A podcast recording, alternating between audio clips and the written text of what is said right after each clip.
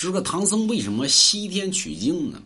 这个唐僧哪人呢？唐僧本家姓陈，是吧？他是河南人，啊。后来呢，唐僧呢从小呢父母早亡，唐僧呢四处溜达啊，最后当了和尚。那么阿弥陀从小当和尚，受到佛家的这个修行。那会儿呢，唐朝的时候呢，唐僧呢修的什么呢？小乘佛法。小乘佛法呢是妒忌，所以呢，唐僧讲的呢讲的这个佛法呢，一般的情况下都是修己所为。后来呢，有人个就比如说那像《西游记》里边提到的啊，就比如说有人传啊，说这个呃，我佛有大乘佛法三藏。说何为大乘佛法呢？大乘佛法乃是度世之说，而不是度己。后来呢，唐僧一想呢，那我这游历天下干啥呢？对吧？我这不行了，我去要我要去取经，我要度世。后来呢，去告诉李世民呢，因为唐僧呢也处于大成者，所以后来告李世民呢说我要西天取经。李世民说不行。比如说为什么呢？那《西游记》里不演了，这个唐僧呢不是说这个李世民呢还送了一杯酒啊，墨香他乡万两金啊，就什么什么的故乡一一两土。这个是电影电视剧演的，真实的历史上，唐僧提出我要西天取经，李世民不让，为什么呢？唐僧知天文，知地理，知奇门遁甲，知排兵布阵。你说是唐僧还会这玩意儿啊？唐僧知知唐朝兵防布阵图，包括与唐朝的哪有山，哪有关，哪有河，哪有道，这唐僧都知道。所以唐僧算一个全才。那这玩意儿，李世民一想呢，你小要跑了之后要出去要叛变了，对吧？那我大唐不是轻而易举的话，就展现在别人面前了吗？这要攻打大唐不很容易了吗？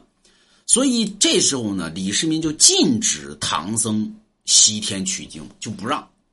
结果不让之后呢，没过几天呢，这个有人报皇上啊，李世民说干啥？咋的了？唐僧跑了。唐僧私自从长安城带着这个刘琦跑了。跑了之后呢？这时候李世民快给我去抓唐僧，把唐僧给我抓回来。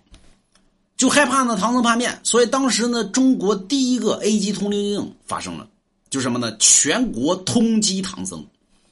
而这时候通缉唐僧呢，唐僧呢从长安城奔甘肃去，全国全国下通缉令呢，他唐僧跑再快，他也跑不过李世民那个八百里加急呀。所以这加急文书呢，到了这个到了这个甘肃的时候。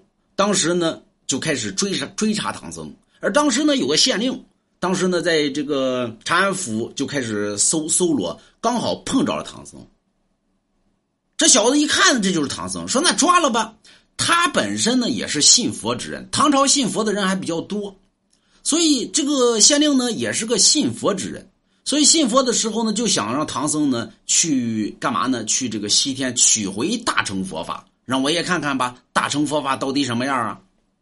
但是呢，这旁边又有那么多人呢，你说你抓不抓吧？所以他上前就问这唐僧：“你得是唐僧，对吧？什么意思呢？你是不是唐僧？因为陕西陕甘宁一一家亲嘛，这说话都差不多嘛。你得是唐僧，啊？唐僧说：我不是的，对吧？按理来说呢，这出家人应该不打诳语啊。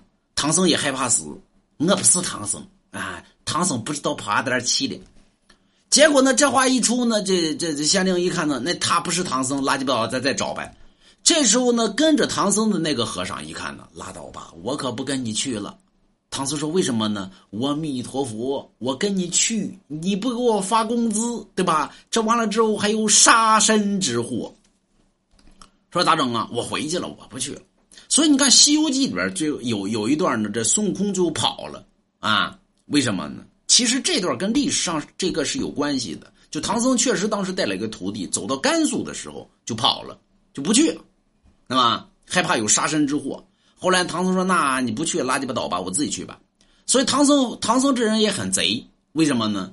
他本身的文化程度很高，而且他对于地理的地理方面的东西也都知道。所以他一想呢，在甘肃这地儿，他一想呢，李世民既然下 A 级通缉令通缉我，他肯定是奔着印度那个地方找我的。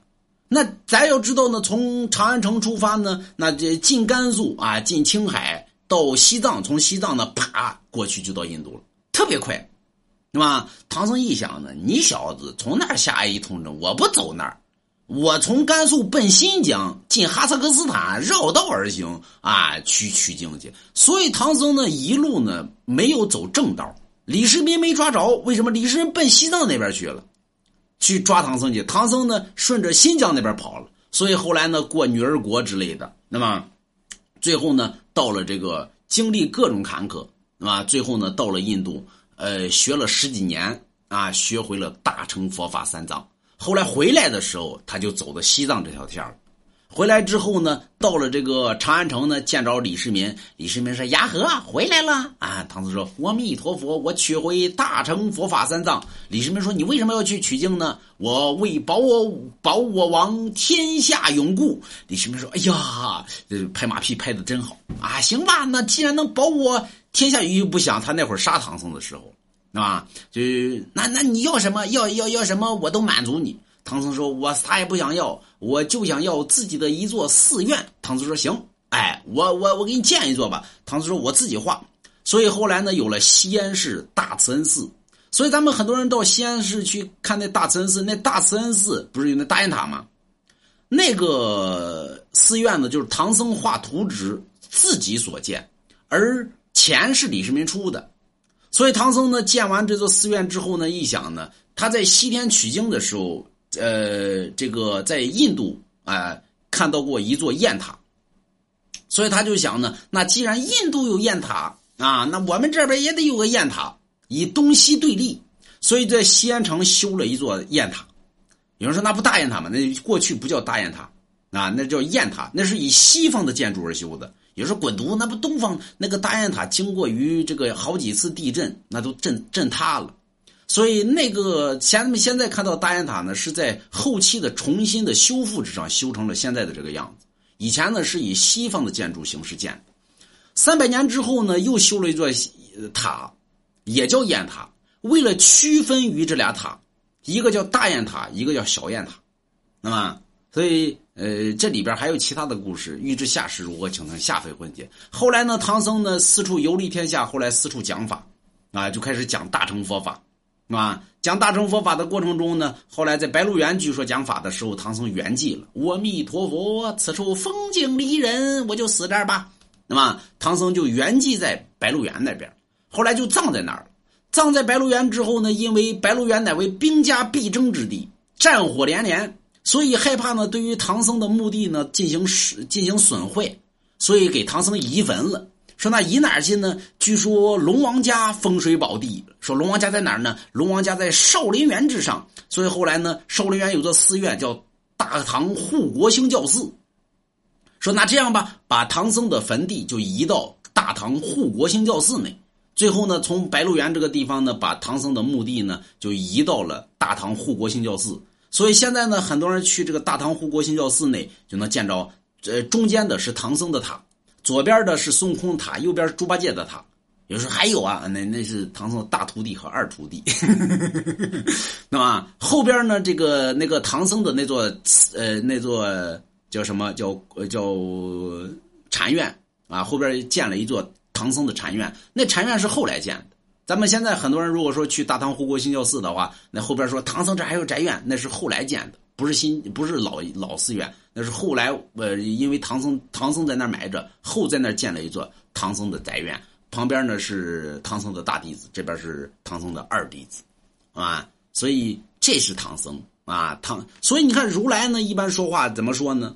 我弄死你个龟孙儿！有人说滚犊子，对吧？如来说话怎么这味儿呢？这是好河南出来的。这是有一定道理的，有时候有什么道理呢？你看，如来呢，第一个派的谁来到来到东土传教的？达摩，达摩东土传教在哪儿呢？对吧？嵩山少林寺，河南。所以达摩学了一嘴河南话，对吧？回去了，回去之后呢，如来说能不能教我一点这个东方的语言呢？达摩说：“我弄死你个龟孙哦，原来东方的语言是这么说的。后来呢，这这这如来呢，可能还有点不信。后来呢，经过一唐僧西天取经去见了如来，如来一看呢，哦，原来原来中国的语言真是真是这个味儿啊，河南味儿。那么，所以天上的神仙呢，说的基本上都是河南话。有时候滚蛋，对吧？他天上神仙还都说的河南话。你看如来嘛，西天是不是唐僧教的如来河南话？弄死你个龟孙儿，那么师尊教你个法术啊，去下界去给我降妖气啊。这是佛家，道家呢？道家以尊为主，谁呢？老子。老子从哪出去的？河南，啊，出函谷关，一气化三清，那老子成仙。老子说的一嘴河南话。孔子周游列国，对吧？在哪儿呢？河南安徽一带说的河南话，是吧？所以你看，天上众神那说的都是河南话，对吧？学会河南话，走遍天下都不怕，那都是，对吧？所以河南乃为中原。是吧？咱们一般说中原地带在哪儿呢？河南，啊，河南也是中国的根基所在，啊，所以没事学河南话，那是啊，那是中国文化的精髓。所以你看，百年看深圳，千年看北京，那么三千年看陕西，四千年看呃，不是三千年河看河南，五千年看陕西，那么三千年看河南，五千年看哪？看陕西，是吧？